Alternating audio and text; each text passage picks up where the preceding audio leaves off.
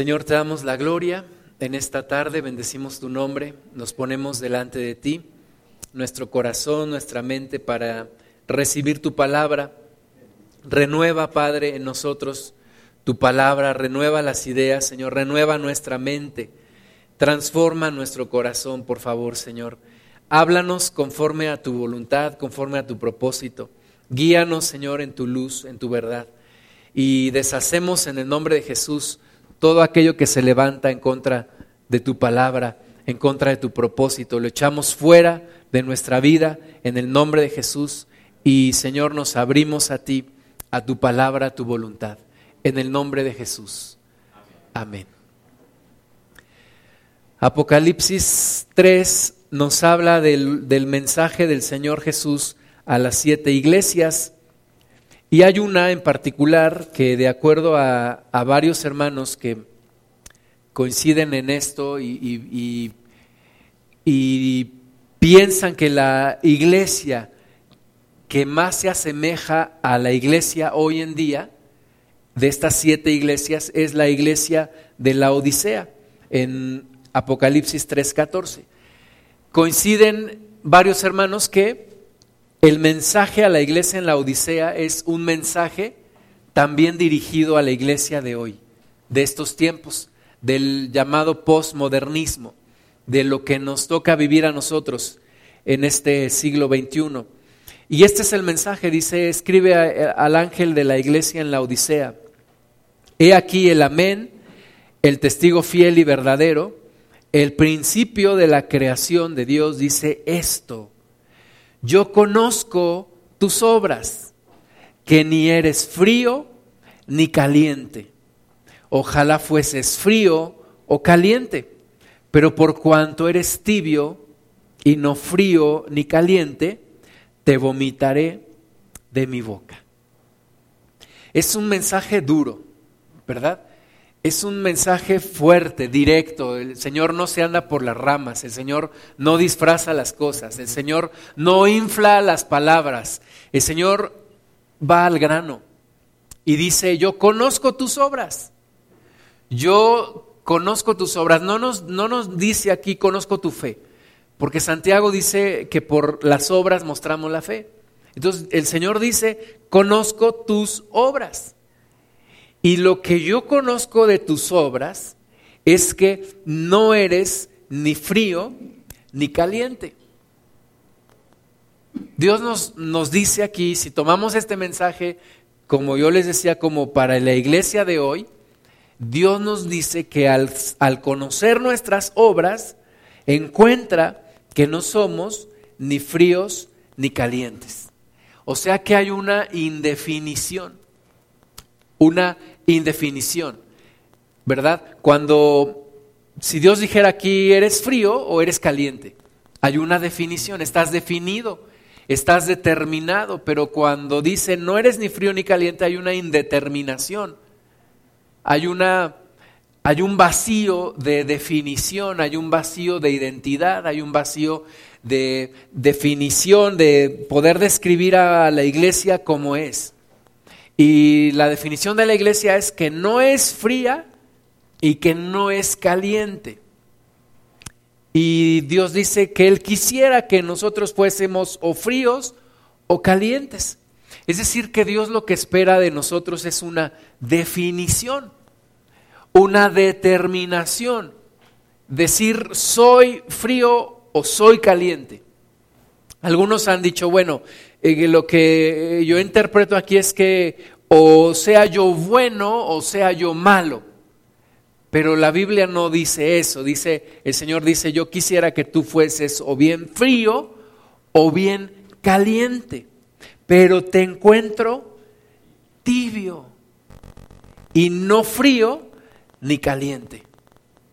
No estás ni frío ni caliente, no estás definido.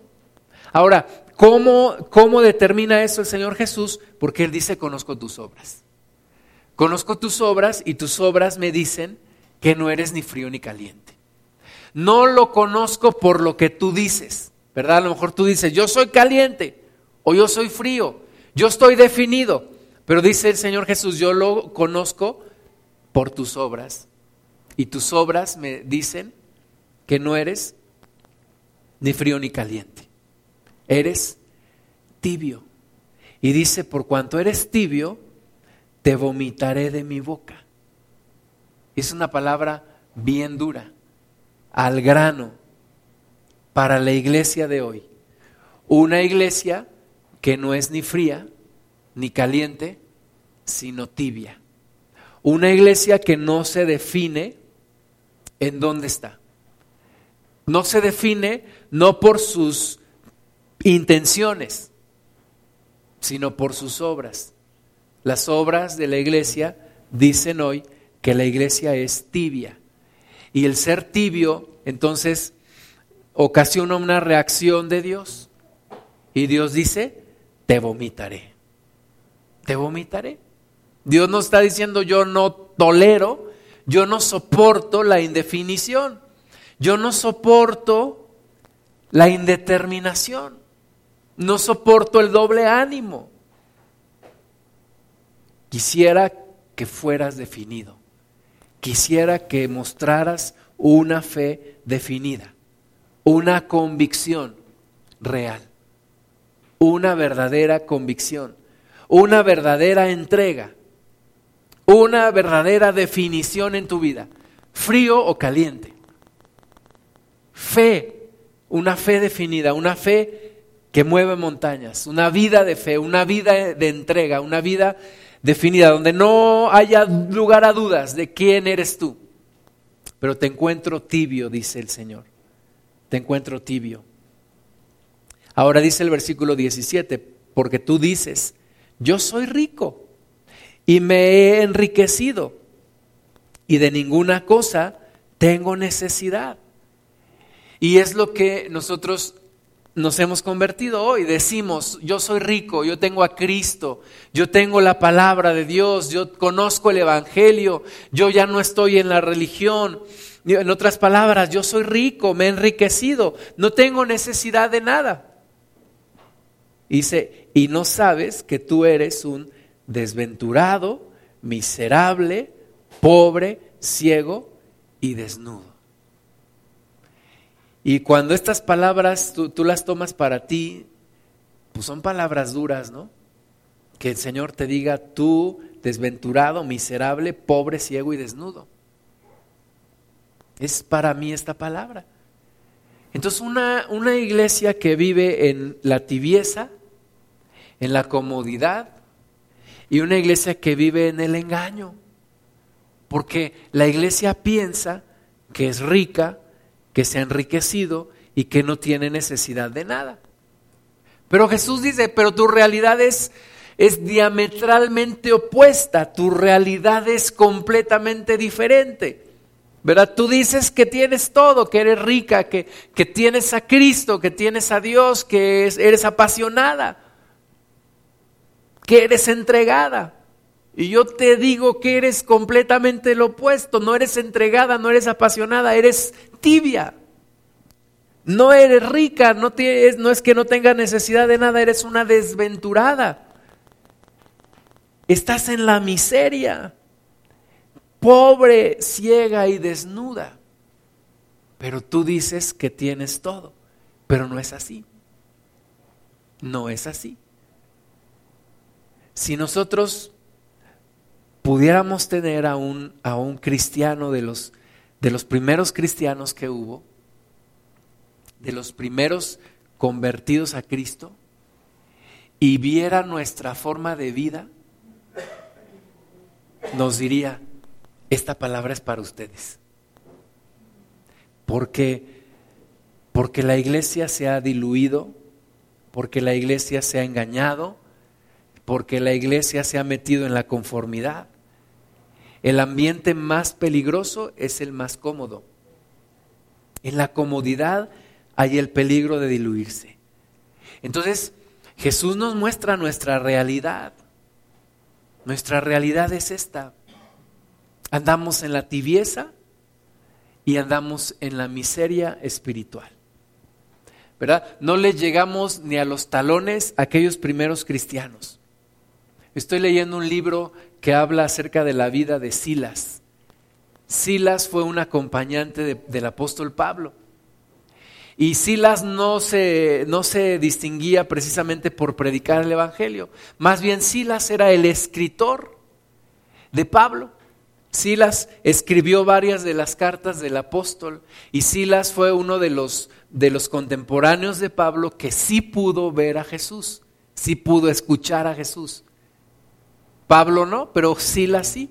Entonces el, trabajo, la misión de Silas fue estar transcribiendo y, dando el registro de todos los hechos que hacía el Señor Jesús y el Espíritu Santo a través de la iglesia en esos días. Silas presenció la muerte de varios de ellos, entre ellos Pedro. Y cuando yo leo acerca de, de estos hombres que, que entregaban todo, todo era todo, o sea, entregaban su casa, sus bienes, salían donde vivían, dejaban familia, dejaban todo absolutamente por causa de Cristo. Y cuando yo veo la condición de la iglesia de hoy, yo puedo creer estas palabras que nosotros estamos en una miseria espiritual, comparados con esa primera iglesia que algunos llaman la iglesia primitiva, pero de primitiva no tenía nada. Era la iglesia modelo, iglesia modelo. Cuando vemos que Bernabé, ¿verdad? Su herencia, su heredad la vende y trae todo y lo pone a los pies de los, de los discípulos, ¿quién hace hoy eso en la iglesia? No son muy comunes las historias, ¿verdad? De gente que, diga yo vendí todo y lo hago para, para la obra de Dios. Eso no es muy común.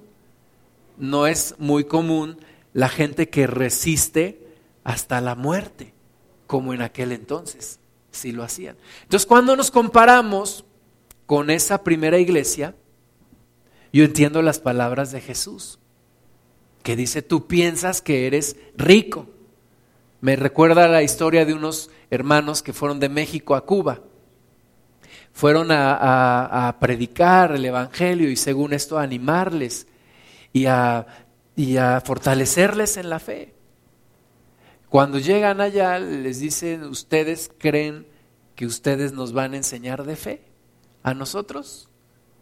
Que sin tener una Biblia nos aferramos a la palabra de Dios que sin tener la libertad que ustedes tienen para congregarse, nosotros somos más fieles que ustedes, que arriesgamos nuestra vida por causa del Evangelio, ustedes nos vienen a hablar de fe a nosotros.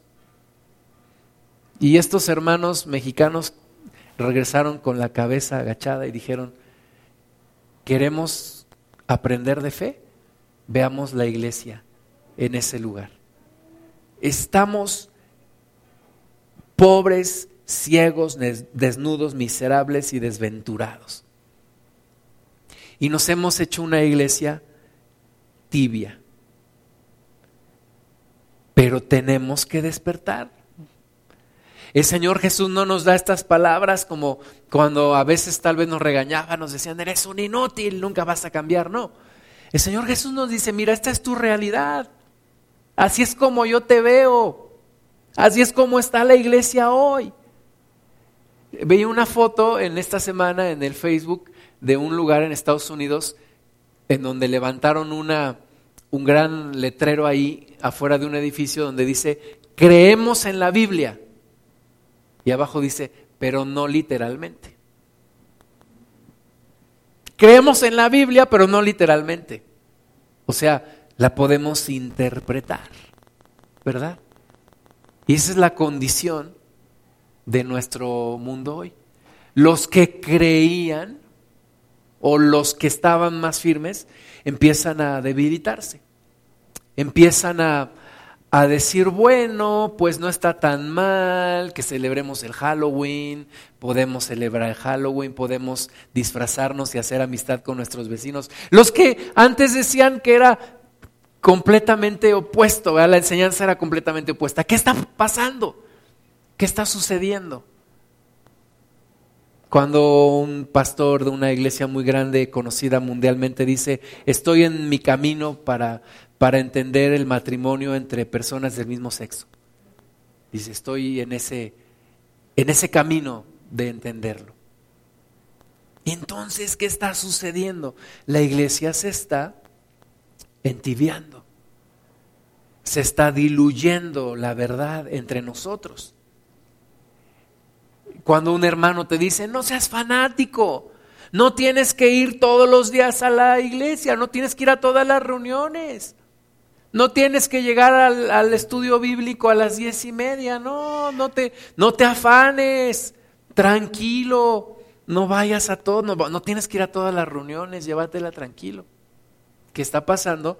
Nos estamos entibiando. Cuando tú mismo dices, bueno, no oré hoy ni leí la Biblia, pero ya mañana me repongo. Y llega mañana y también pasa lo mismo. Ah, bueno, pues ni leí ni oré, pero no pasa nada. Tengo otro día. Dios es misericordia, Dios es gracia, ¿verdad? ¿Y qué está pasando? Nos estamos entibiando. Y nos estamos dejando llevar por la corriente de este mundo. Y eso es lo que, lo que Cristo no quiere que suceda. No quiere que nos entibiemos, no quiere que se diluya. El poder del Evangelio, el poder de la palabra de Dios, Jesucristo, no quiere que se diluya. No quiere que haya una degeneración. Porque hemos sido de generación en generación. Y literalmente la palabra degeneración quiere decir una descomposición o una dilución a través de las generaciones. Y Cristo no quiere eso. Cristo no quiere esto que hoy vivimos la iglesia, una iglesia tibia, una iglesia engañada por una arrogancia espiritual de ser algo que realmente no es. Versículo 18, por tanto yo te aconsejo que de mí compres oro refinado en fuego.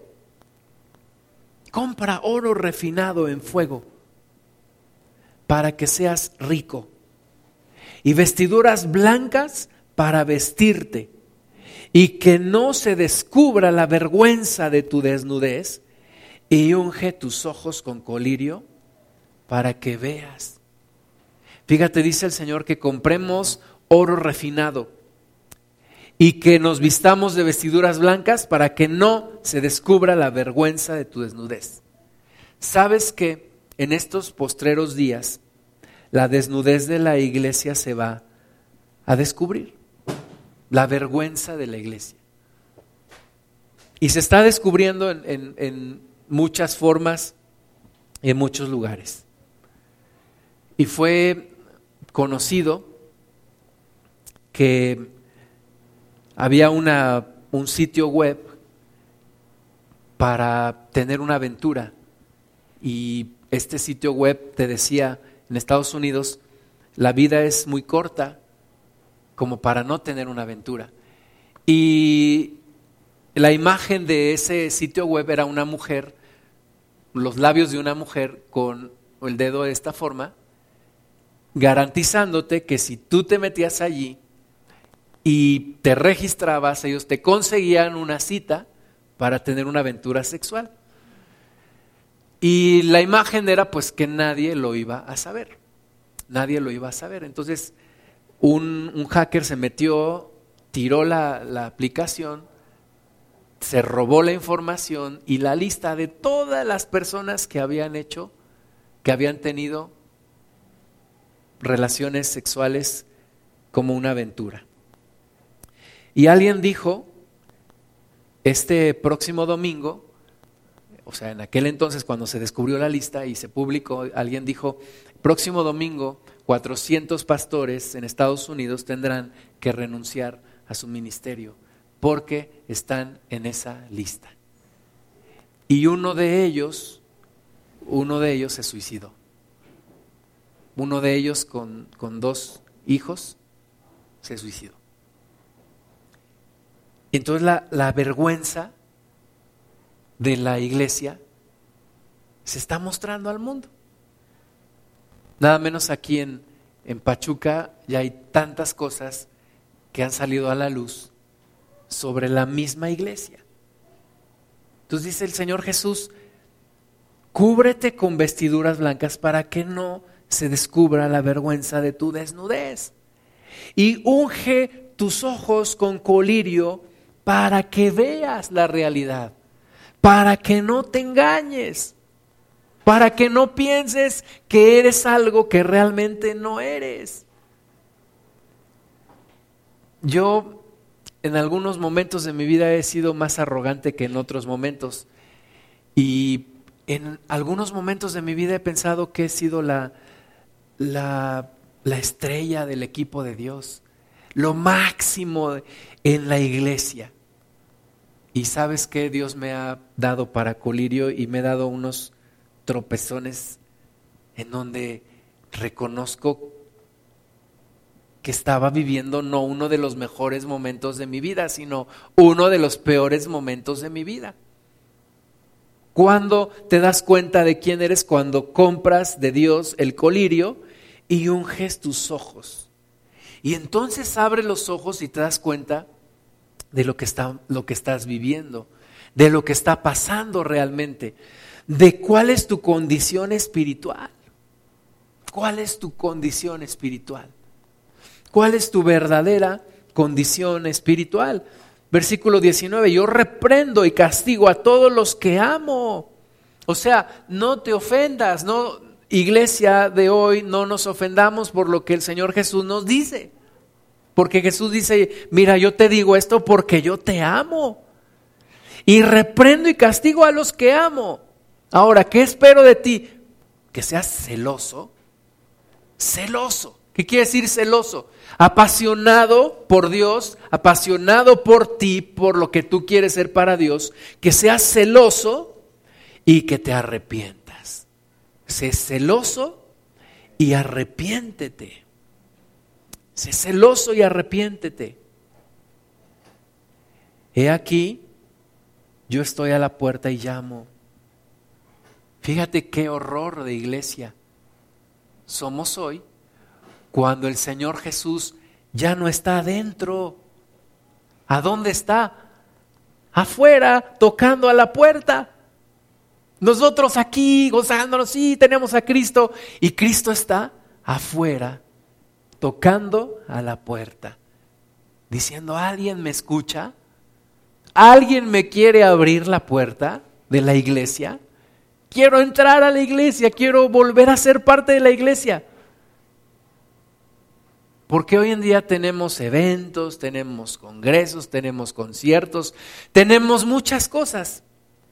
Pero en cuántas de ellas Cristo está en medio. Y en cuántas sacamos a Jesús y está tocando a la puerta. Esta palabra normalmente se la damos a los incrédulos, ¿verdad? Le decimos, mira, como dice Apocalipsis 3:20, aquí yo estoy a la puerta y llamo. Pero Él no está tocando, aquí no dice que está tocando a la puerta de los incrédulos, está tocando a la puerta de la iglesia, que lo sacó. ¿En qué momento lo sacamos? ¿En qué momento lo rechazamos? ¿En qué momento lo hicimos a un lado? ¿En qué momento nos perdimos en el camino? Y por eso decíamos al principio, hay que regresar a las bases. Hay que regresar a las bases de Jesús. Y entonces dice Jesús, yo estoy a la puerta y llamo. Si alguno oye mi voz y abre la puerta, entraré a Él y cenaré con Él y Él conmigo. Si alguno abre la puerta. Pero primero, si alguno escucha mi voz. Para poder abrir la puerta, primero tienes que escuchar la voz de Jesús. Dice, y yo entonces entraré y cenaré contigo y tú conmigo. Al que venciere, le daré que se siente conmigo en mi trono, así como yo he vencido y me he sentado con mi Padre en su trono. El que tiene oído, oiga lo que el Espíritu dice a las iglesias. Y esto es lo que el Espíritu Santo dice a la iglesia de hoy necesitamos reaccionar, necesitamos vivir una vida de fe, una vida de comunión, una vida arraigada, no una vida en tibieza, no una vida en la indefinición, no una vida en, en, el regateo de Dios, bueno, hasta dónde es pecado y dónde ya no es pecado, hasta dónde es fanatismo y dónde ya estoy, eh, estoy bien, estoy cuerdo, dónde, hasta dónde le puedo dar a Dios, cuál es lo mínimo que le puedo dar a, Dios. Yo me acuerdo cuando mis papás iban al mercado, a veces decían, ¿es lo menos? ¿Verdad? Y, y nosotros le decimos a Jesús, ¿es lo menos, Señor? ¿No te puedo dar menos? ¿Pudiera darte un poco menos, Señor? ¿Un poco menos de mi vida? ¿Un poco menos de mi tiempo? ¿Un poco menos de mi dinero? ¿Un poco menos de mi corazón? Me quisiera guardar un poco de mí para no dártelo todo. Y estamos regateándole al Señor Jesús. Es lo menos, Señor. Ay, qué aburrido estar tres horas en un servicio. Es lo menos, Señor.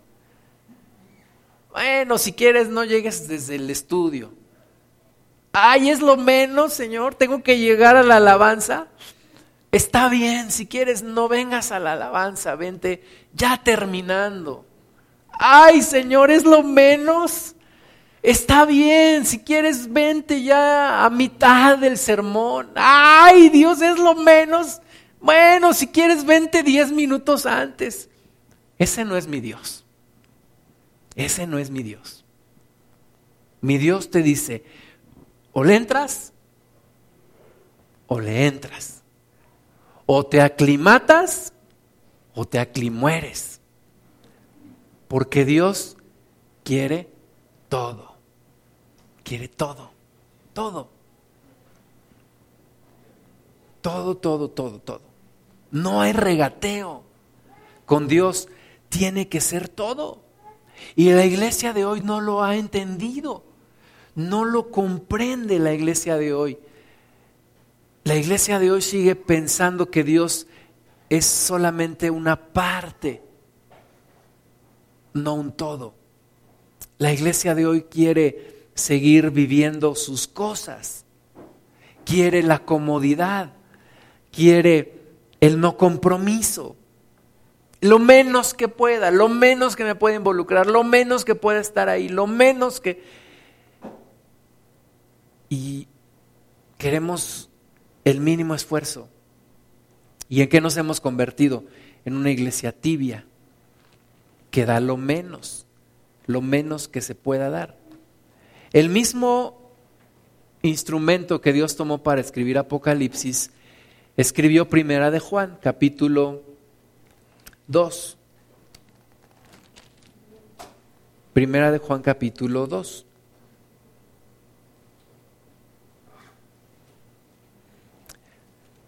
Versículo 2 se dice, os escribo a vosotros, hijitos, porque vuestros pecados os han sido perdonados por su nombre.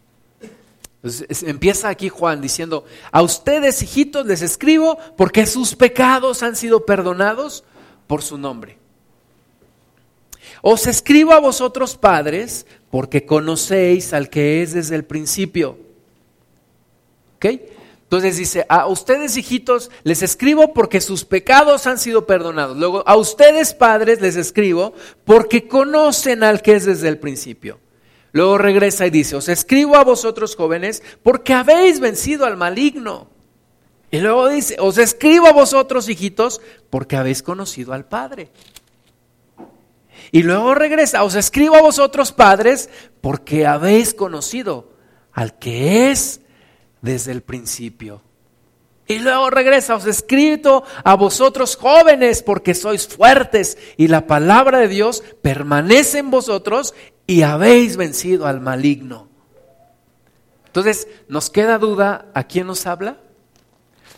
Alguien dice, yo soy muy joven, pues aquí dice, te escribo a ti joven porque a ti tus pecados te han sido perdonados. Es que yo soy muy grande, te escribo a ti que eres grande porque tú has conocido al Dios que es desde el principio. Es que yo soy adulto chico o niño grande o ya no sé qué soy. No importa, cualquiera que seas tú. Te escribo a ti porque tú has conocido al Padre, te escribo a ti porque tú has vencido al maligno, te escribo a ti porque tú eres fuerte, te escribo a ti porque tú eres experimentado. ¿Y cuál es el mensaje después de todo esto, en donde nadie se puede hacer a un lado? No améis al mundo, ni a las cosas que están en el mundo. Ay, pero yo soy joven. Ustedes porque ya están rucos y porque ya vivieron e hicieron lo que quisieron hacer. Ahora denme chance a mí que estoy joven de vivir la vida loca, ¿verdad? Dice la palabra, no, mi estimado, tú a ti te escribo porque eres joven y eres fuerte y has vencido al maligno. Y otro dice, pues es que yo soy grande y soy adulto y muchas cosas malas no las hice y pues quisiera una canita al aire. No, dice, te escribo a ti porque tú has conocido al Padre. ¿Y cuál es el mensaje de nuevo? No améis al mundo ni las cosas que aman el mundo. Te digo en dónde está gran parte de la tibieza de la iglesia de hoy, que ha empezado a amar las cosas que están en el mundo. Ese es el tema. Hemos empezado a amar las cosas del mundo. Nos llama tanto la atención el Dios del sexo y el Dios del dinero. Hoy son las dos cosas que mueven este mundo, el sexo y el dinero. Y nos ha empezado a llamar la atención tanto a los cristianos, ¿verdad? Porque no hay programa de televisión que no tenga pornografía prácticamente hoy. Prácticamente. Y entonces la iglesia se empieza a dejar seducir. Te empieza a seducir. Te empiezan a meter ideas, deseos el ambiente en el mundo, el ambiente laboral, es un ambiente de seducción, en donde, bueno, pues no está tan mal mirar, no está tan mal un poquito, eh, hasta dónde es pecado y hasta dónde me puedo acercar, ¿verdad? Y el dinero, es que el dinero te da todo. No lo es todo, pero ¿cómo ayuda? Dicen algunos. Es que el dinero, tener dinero, el billullo, billete, tenerlo, te da todo lo que tú quieras, el dinero. Y hoy en día la iglesia se deja llevar por las cosas del mundo. Pero ¿qué dice la palabra? No améis el mundo ni las cosas que están en el mundo. Si alguno ama al mundo, el amor del Padre no está en él. Fíjate si alguno ama al mundo. Ahora, cuando dice aquí el mundo, no se refiere a las almas, no se refiere a las a que tú ames, a que tú no ames a las personas y entonces pues no les compartes el evangelio porque las aborreces. No, cuando habla del mundo, nos habla de toda la cultura babilónica, satánica que hay en este siglo.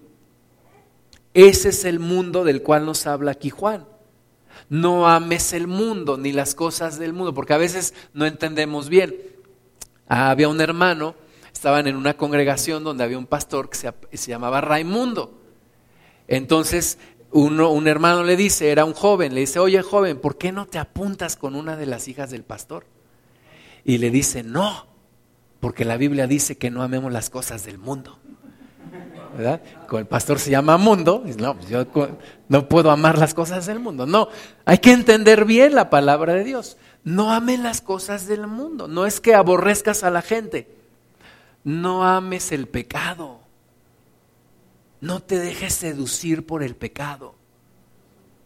No te dejes infiltrar por el pecado.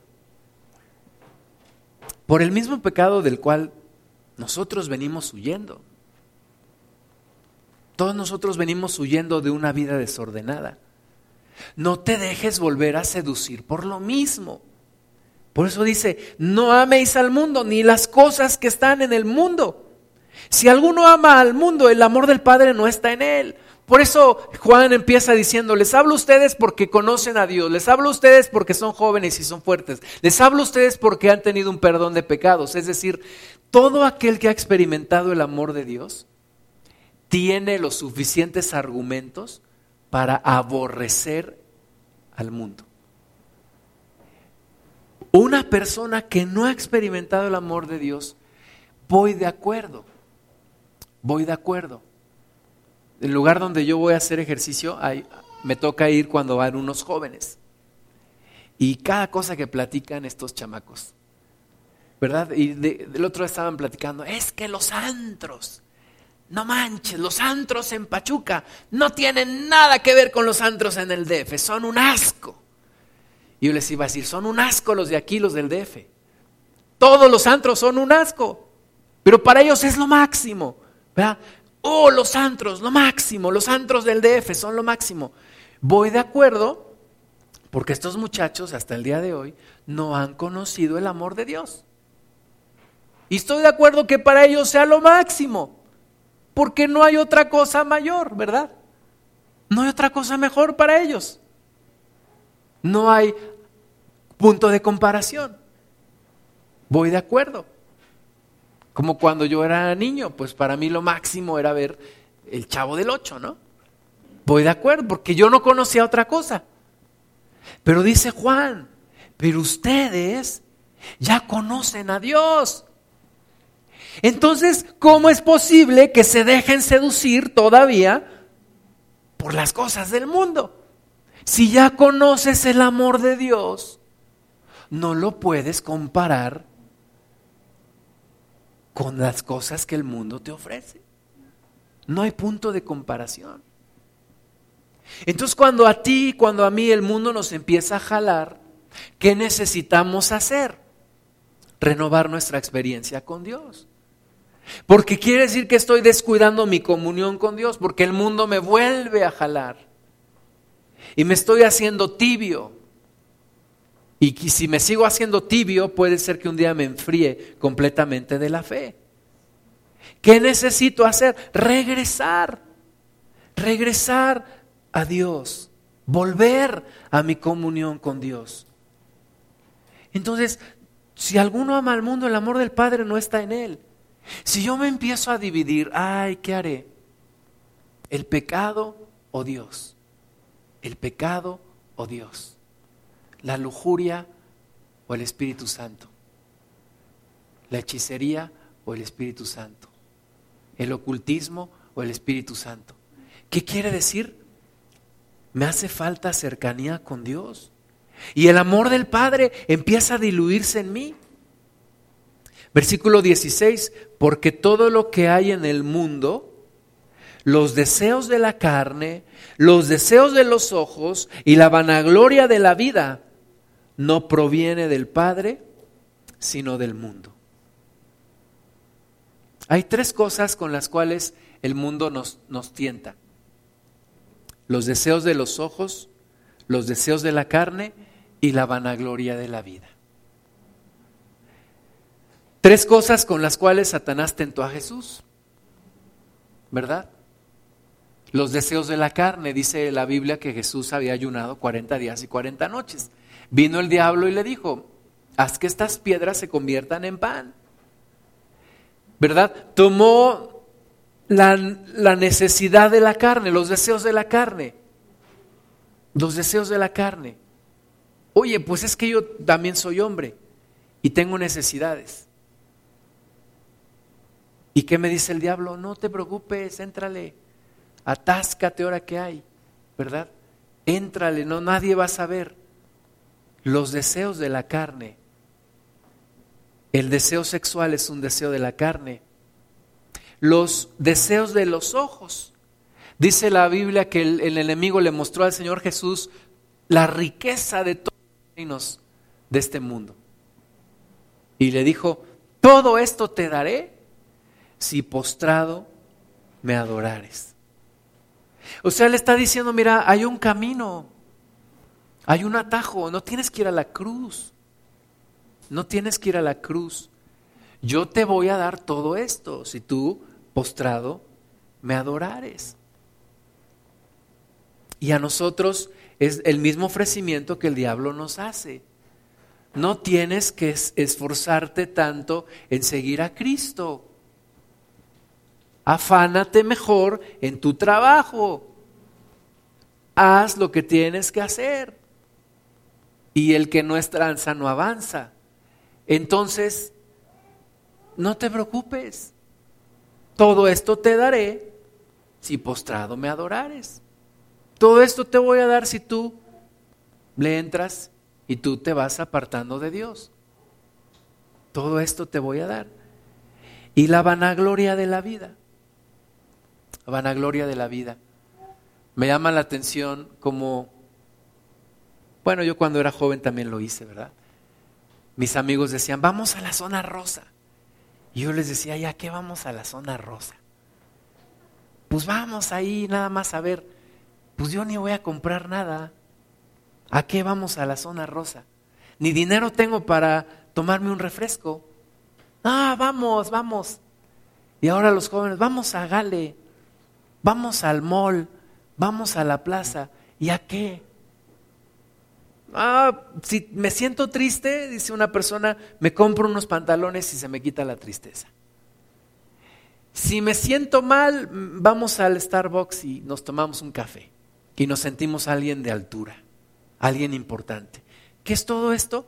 La vanagloria de la vida. La vanagloria de la vida. Vamos a dar una vuelta en mi carro. ¿Y eso qué? La vanagloria de la vida.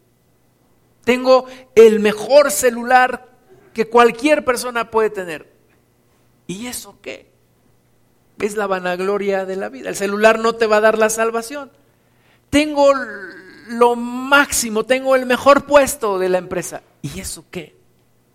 Es la vanagloria de la vida. Entonces, dice Juan, todo lo que hay en el mundo, los deseos de la carne, los deseos de los ojos, la vanagloria de la vida, no proviene del Padre, sino del mundo. ¿Y cuántas veces nos hemos emocionado? Así como decimos, oh, tengo el mejor celular. ¿Cuántas veces nos hemos emocionado de la misma forma de decir, hoy tuve un tiempo especial con Dios? O hemos dicho, hoy estoy emocionado porque le voy a poder dedicar una hora a mi Señor. Hoy aprendí una palabra en la Biblia que es una perla, es un tesoro para mi vida. ¿Y qué atesora más la iglesia hoy? ¿Qué valora más hoy la iglesia? La vanagloria de la vida. Los deseos de los ojos y la vanagloria de la vida y los deseos de la carne. Hoy comí en un buen restaurante hoy me di el lujo de estar en tal lugar. ¿Y cuántas veces decimos, hoy me di el lujo de abandonarme por tres horas con mi Señor? De escudriñar la palabra de Dios, de acercarme, de sentir una vez más su presencia, de sentir el amor de Dios. Yo no sé si nos hemos dado cuenta de esto, pero nos estamos alejando mucho de Dios. Nos estamos alejando mucho. Hablaba yo hace unos días de la, de la iglesia silenciosa, que ya no alaba a Dios. Los tiempos de adoración se han convertido en conciertos. A veces en tiempos de adoración, de alabanza, uno voltea a ver y, y estamos en todo menos en la alabanza y en la adoración. ¿Verdad? Cuidando los pajaritos que están allá afuera, cuidando a la hormiguita que va pasando, pensando lo que voy a hacer en la semana. Yo le decía a un hermano hace unos días, ¿por qué no te das el lujo de levantar las manos en la alabanza? ¿Por qué no te atreves a dar un brinco? ¿Por qué no te das el lujo de abrir tu boca y cantarle al Señor? Se me quedaba viendo así. Pero, ¿por qué no nos damos ese lujo? De hacer cosas que nunca nos hemos atrevido a hacer. Y de dejar de ser tibios en nuestra relación con Dios. Es como la mujer que le dice al hombre, dime que me amas, ¿verdad? Pero dímelo apasionadamente. Dime que me amas. Dime una palabra dulce. Chocolatito. No, dime una palabra tierna. Elotito. No. Dime una palabra que me llegue al corazón. Y yo creo que el Señor Jesús nos dice a la iglesia hoy, dime una palabra que me llegue a mi corazón. Muéstrame tu amor. Muéstrame que estás viva, iglesia. Muéstrame que, que mi espíritu está en ti. Muéstrame, da signos de vida.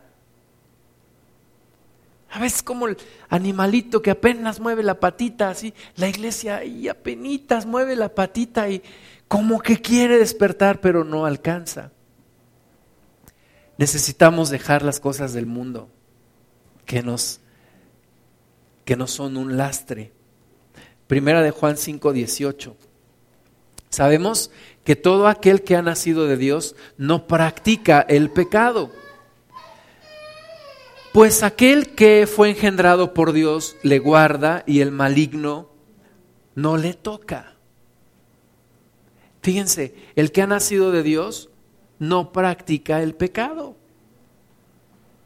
El que ha nacido de Dios no practica el pecado y punto. Es que no soy perfecto.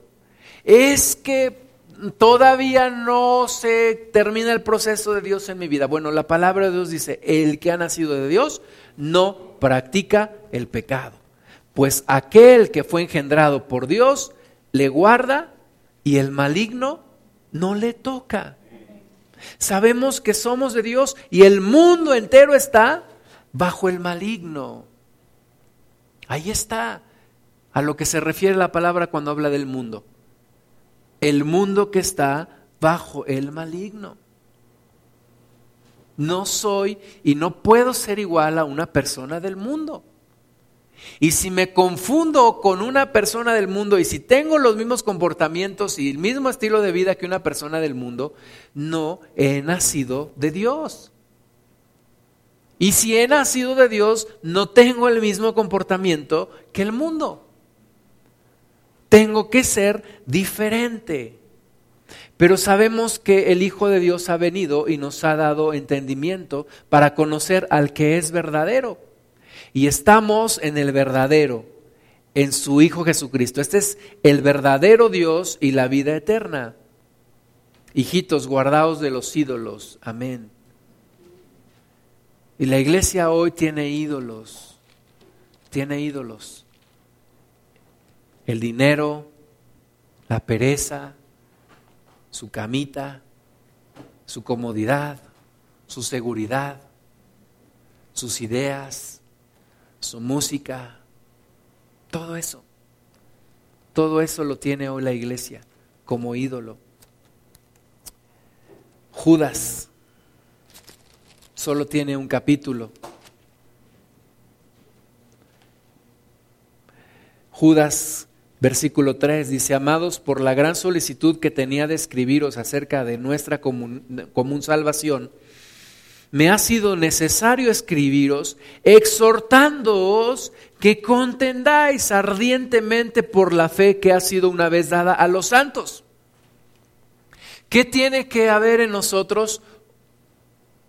Una continua batalla por contender ardientemente por la fe que ha sido una vez dada a los santos.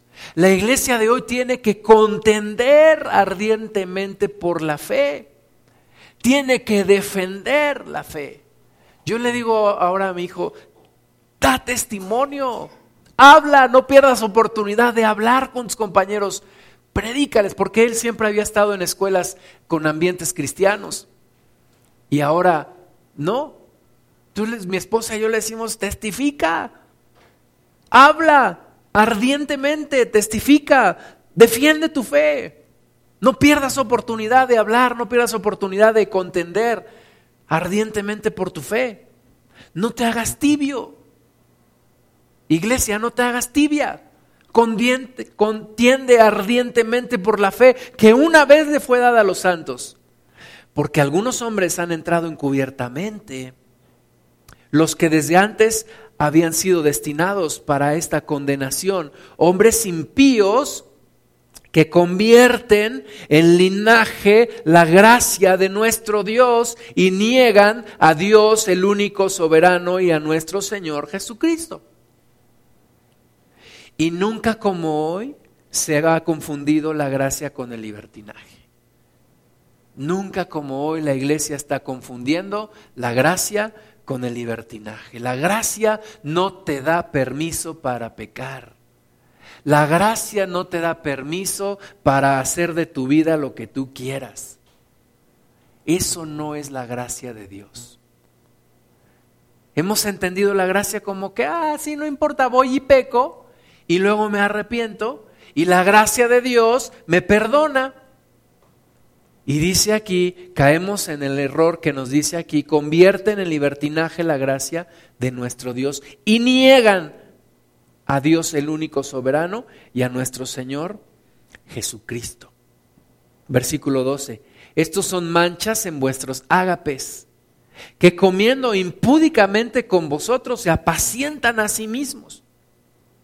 Nubes sin agua, llevadas de acá para allá por los vientos otoñales, perdón, por los vientos, árboles otoñales sin fruto, dos veces muertos y desarraigados Fieras ondas del mar que espuman su propia vergüenza, estrellas errantes para las cuales está reservada eternamente la oscuridad de las tinieblas. Qué palabras tan duras, tan simbólicas, tan poéticas, podría yo decir, pero tan directas. Nubes sin agua. Nubes sin agua cristianos que alardean, pero que no hay nada de contenido en sus vidas. Nubes sin agua. Árboles otoñales. ¿Cómo son los árboles otoñales? Sin hojas casi y mucho menos sin fruto. Y así nos hemos convertido en la iglesia de hoy. Árboles otoñales fieras ondas del mar que espuman. ¿Has, visto cómo las olas en el mar cuando tocan la arena y regresan, dejan la espuma? Pues dice aquí que espuma de su propia vergüenza. Estrellas errantes para las cuales está reservada eternamente la oscuridad de las tinieblas. No está hablando del mundo, no está hablando de los incrédulos, Está hablando de falsos cristianos. Está hablando de gente que se entibió, de gente que se enfrió. De estos, versículo 14, también profetizó Enoch, séptimo desde Adán, diciendo, He aquí vino el Señor con sus santas decenas de millares para hacer juicio contra todos y dejar convictos a todos los impíos de todas sus obras impías que han hecho impíamente y de todas las cosas duras que los pecadores impíos han hablado contra él. Estos son murmuradores, querellosos, que andan según sus propios deseos, cuya boca habla cosas infladas, adulando a las personas para sacar provecho. Esta palabra cae como anillo al dedo a muchos falsos cristianos el día de hoy. Que hablan palabras infladas. Una vez un, taxista dijo, yo no sé a ustedes los cristianos quién les enseña, pero les enseñan a hablar de una forma extraordinaria. Ustedes hablan y saben hablar muy bien. Dijo, pero cuando ve uno sus vidas, todo lo que hablaron se viene a tierra. Y dice aquí, personas que hablan palabras infladas, cosas infladas, una labia impresionante para decir, para... Pero cuando vamos a los hechos, Ahí no hay realidad. Adulando a las personas para sacar provecho. Hay personas, hay cristianos, entre comillas, que adulan a las personas para sacar provecho. Porque llega un punto en el cual te es muy fácil manipular a la gente y ver qué tipo de necesidad tiene una persona. Ah, esta persona tiene necesidad de reconocimiento. Ah, pues le voy a inflar la palabra y le voy a decir que es lo máximo y esto, ¿para qué? Para sacar provecho de ella. Versículo 19, estos son los que causan divisiones, los sensuales que no tienen al Espíritu. Los sensuales que no tienen al Espíritu. Ser sensual quiere decir dejarse llevar por los sentidos, por las emociones y no tener al Espíritu. Y tú y yo deberíamos ser capaces nosotros de, ver qué tan sensual yo soy y qué tan espiritual yo soy. ¿Qué tan sensual soy y qué tan espiritual? A veces nos dejamos llevar por palabras emocionales pero no son palabras espirituales. Y yo tengo que ser espiritual, no emocional, no sensual. Entonces, regresando a Apocalipsis 3:15, yo conozco tus obras, que ni eres frío ni caliente. Ojalá fueses frío o caliente. Pero por cuanto eres tibio y no frío ni caliente, te vomitaré de mi boca. ¿Qué queremos ser? ¿Queremos enfriarnos? ¿Queremos regresar a Cristo? ¿Queremos contender ardientemente por la fe? ¿Nos vamos dejando llevar por la corriente de este mundo? ¿O nos levantamos en el nombre de Jesús nos paramos firmemente para pelear la buena batalla, para dejarnos ya de cosas que nosotros vivimos en el pasado. Primera de Pedro 4.1 dice, por, puesto que Cristo ha padecido por nosotros en la carne, vosotros también, del mismo, armados del mismo pensamiento, pues quien ha padecido en la carne terminó con el pecado, para no vivir el tiempo que resta en la carne. No vivamos el tiempo que nos resta de acuerdo a la carne. No lo vivamos ya de acuerdo a lo que vivimos en el pasado. Conforme a las concupiscencias de los hombres, sino conforme a la voluntad de Dios. Ya no vivamos conforme a las concupiscencias de la, de la carne. Ya no vivamos de acuerdo a lo que en el pasado vivimos. Baste, dice el versículo 3, baste ya el tiempo pasado para haber hecho lo que agrada a los gentiles. Ya, ya basta.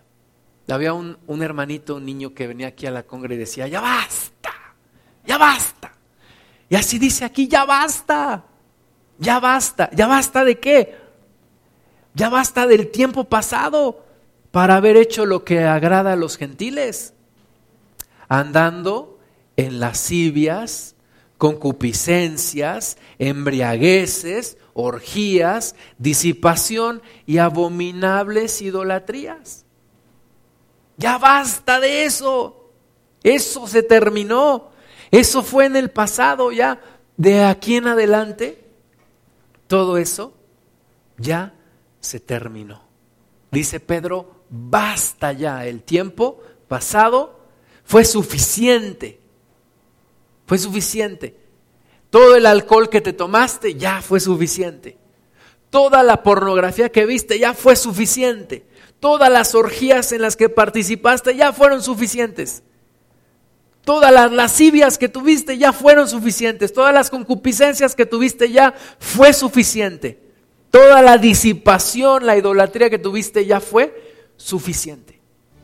Dice, Pedro, ya basta, ya basta. Ahora es tiempo de vivir en santidad. Dice el libro de Hebreos que busquemos la paz con todos y la santidad, sin la cual nadie verá al Señor. Sin la santidad nadie verá al Señor. Busquemos la santidad. Pongámonos de pie.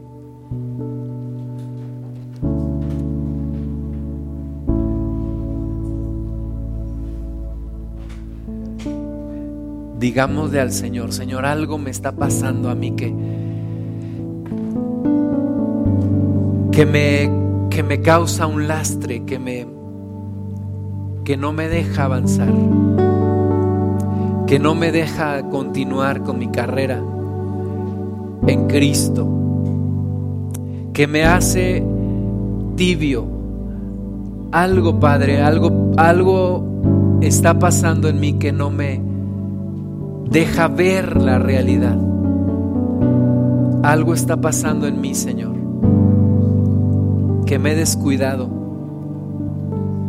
Señor, sea el afán, sea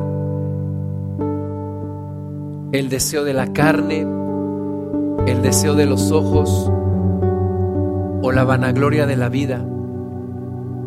Pero algo nos está pasando, Señor. No nos dejes enfriarnos, Jesús. No nos dejes entibiarnos, Señor Jesús. No nos dejes movernos por la ley del mínimo esfuerzo. Señor, aviva tu obra en medio de estos tiempos. Aviva tu obra, Señor. Aviva tu iglesia. Padre, que no busquemos las mismas cosas que buscábamos antes. Que no nos conformemos con lo de este mundo, Señor.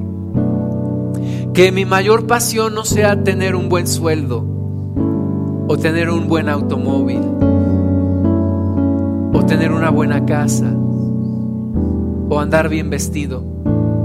Porque todo eso tú lo das. Todo eso tú lo das cuando hay una motivación mayor en nosotros. Señor, que mi mayor anhelo en la vida no sea el ser famoso o el ser reconocido. Que mi mayor anhelo en la vida sea ser conocido por ti, Señor. Que mi mayor deseo en esta vida sea el cumplir con tu propósito, el cumplir con tu voluntad. Dice tu palabra, Señor, he mirado tus obras y por tus obras encuentro que eres tibio. Señor, dame colirio para mis ojos.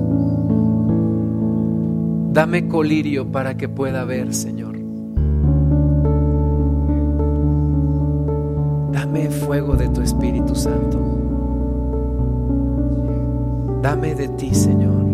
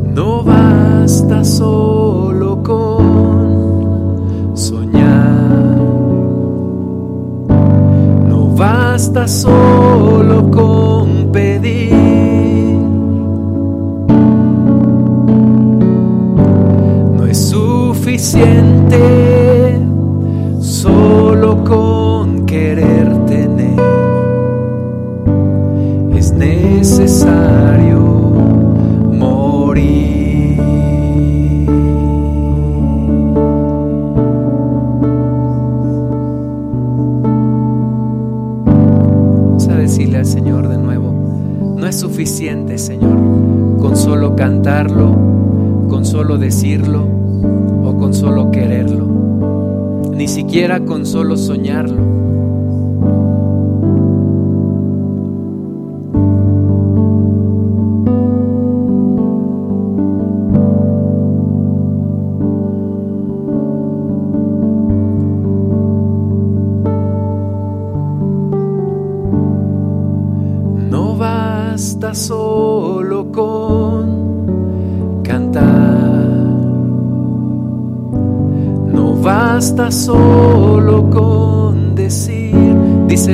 Spirit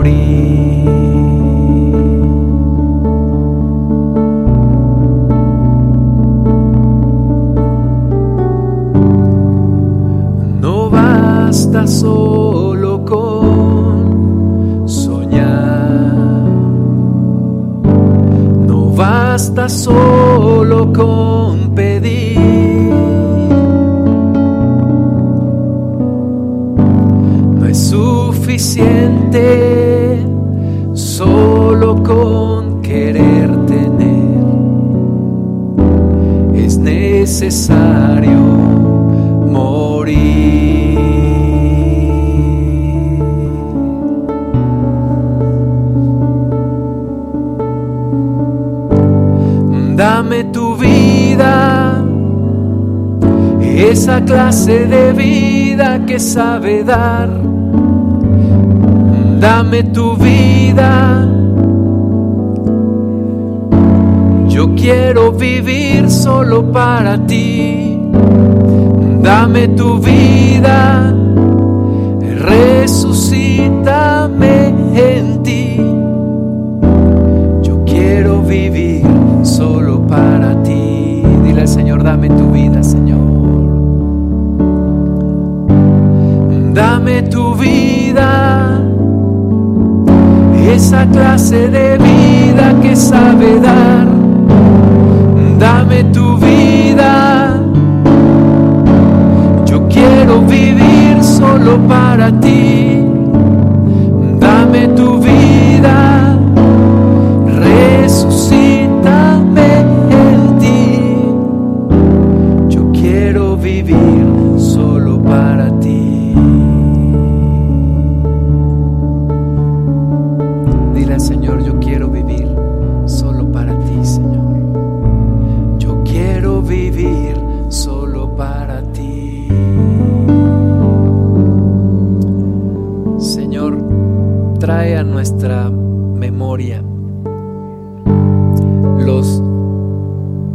tiempos de nuestra fe.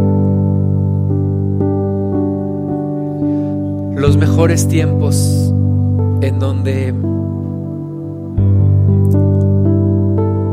dábamos más de lo que hoy damos, Señor.